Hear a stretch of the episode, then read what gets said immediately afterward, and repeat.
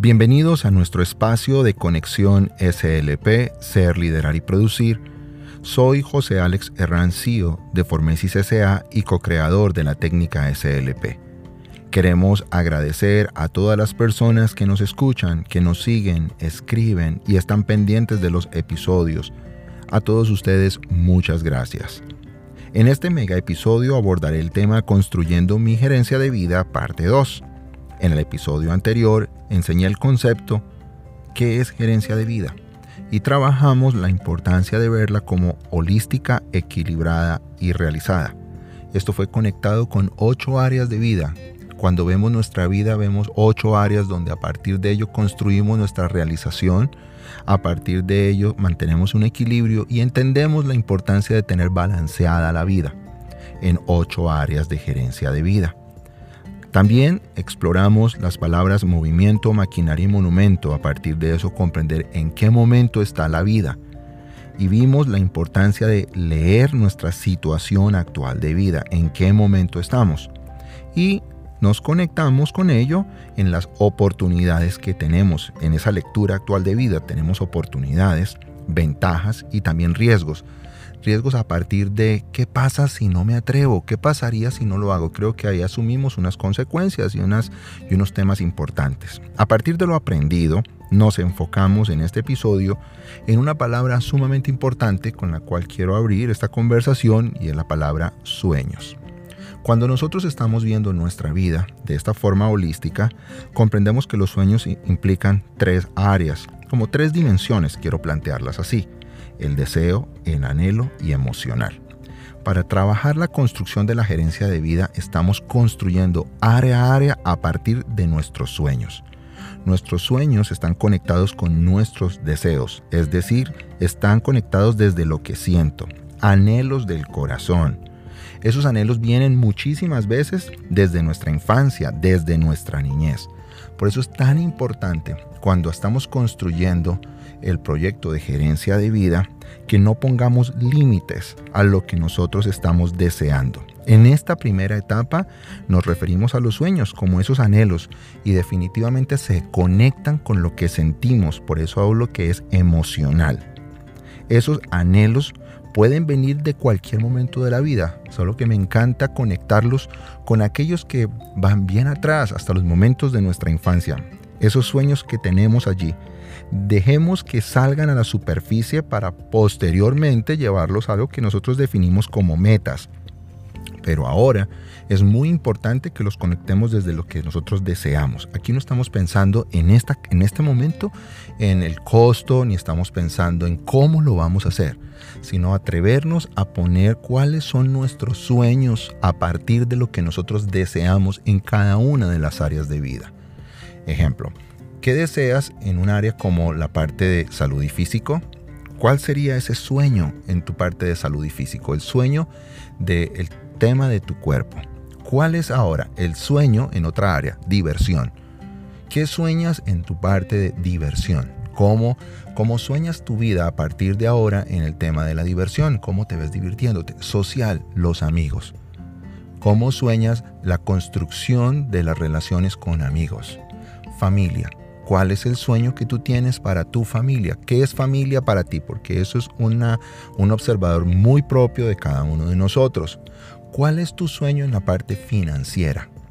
¿Cómo proyectas esa parte desde el sueño? ¿Cómo lo ves? La parte financiera, la parte intelectual, la parte laboral, la parte espiritual. Cada una de estas áreas que te estoy mencionando nos invitan a soñar. El sueño no solamente va en un área, las ocho áreas de la gerencia de vida previo al anterior episodio, cada una de ellas son muy importantes y requieren que nos empecemos a, a, visualizar desde lo que sentimos en el sueño individual por área. Y esto nos va a ayudar a cada uno de nosotros justamente a poder entender las realizaciones de las cosas. En este punto también quiero conectar cuando hablo de sueños que son deseos, anhelos y emocional, que son mis anhelos. Y pongo la palabra mis en mayúscula, son mis anhelos. No están hechos mis sueños para darle gusto a otra persona. Lo digo porque en muchas ocasiones existen algunas personas que lo que quieren es cumplirle el sueño a otro sin que ese sea su sueño. Y entonces mi mamá me dijo que yo debería ser médico y como ella soñó que yo fuera médico, entonces seré médico. Mi papá me dijo que yo él quería que yo fuera ingeniero, entonces yo termino siendo ingeniero porque es que yo quiero que mi mamá, mi papá o mis amigos o personas sean felices. Y eso suena interesante hasta que tú le preguntas muy de fondo, ¿eso es lo que tú realmente quieres, es lo que tú deseas, anhelas para tu vida. Eso es algo que tú tienes guardado en ti para lograrlo. Por eso esto es un tema de autoconocimiento. Y en muchas ocasiones descubro que personas te dicen o nos dicen, no, realmente pues es algo que yo sé que haría muy feliz a mi, a mi mamá. Esto haría muy feliz a alguien.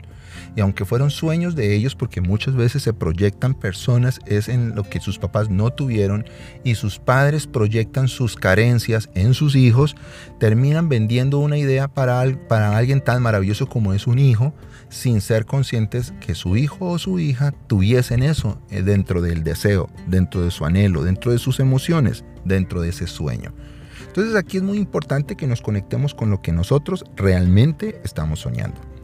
Y a partir de eso, el gerenciamiento de vida toma una dirección muy interesante. Es sentarnos e invitar a, invitarnos, por favor, a, sentir un poco qué, qué es lo que yo quiero para mi vida y aléjate nuevamente de lo que dicen los medios de comunicación, lo que se está hablando alrededor de ti, las voces de, amigos, de familia, de que esto no es posible. En esta etapa es conéctate contigo, desde el autoconocimiento, qué es lo que tú sueñas en cada una de las áreas de vida. Que puedas conectarte fuerte, fuertemente con lo que sientes, que sea una conexión profunda. Cuando ya está construido esto y cuando está identificado, más allá de esto, identificado, pasamos a una palabra clave que es meta. Y la palabra meta está conectada con una triada, dirección, estructura y acción.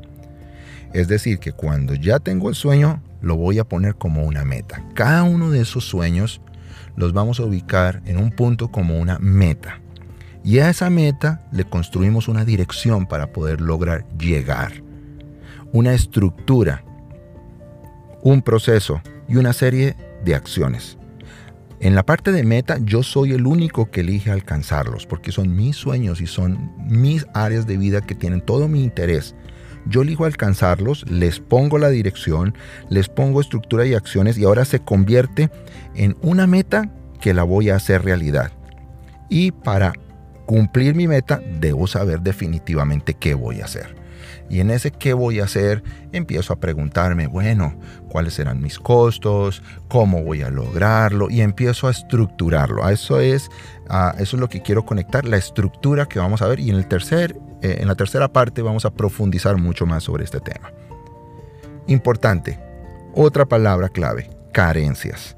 Identificar qué me falta, qué es lo que no he aprendido, de qué no me he graduado para que ese sueño, que ahora es una meta, sea posible. Y allí identifico. Es posible que en algunos casos me puedan decir, ah, mira, eh, José Alex, a mí lo que me está haciendo falta es aprender otro idioma, porque para lograr este sueño y que yo tengo en mi vida, yo requiero eh, conocer otro idioma. Perfecto, ahí acabas de identificar una carencia y eso va a estar incluido dentro de una de las metas a alcanzar a elevar mis conocimientos y habilidades en tecnología. Perfecto, vamos avanzando en ello. En ciertas metodologías, quizás en habilidades humanas, en habilidades blandas, en inteligencia emocional, en liderazgo, en autoconocimiento.